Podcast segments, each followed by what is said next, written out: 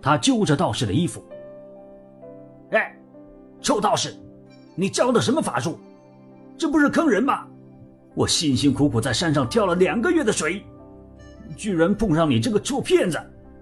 可道长一点也不着急，他笑着说：“呵呵呵呵呵呵，哎，人不能贪心。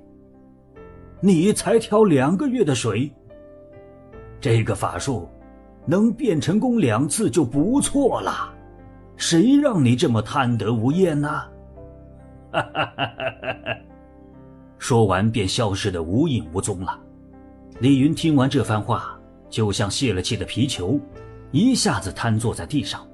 从此以后，崂山脚下多了一个疯子，手里总是拿着石头，闭着眼睛，口里念叨着：“呃，变，变，变，变，变，变，啊，变，变，变，变，”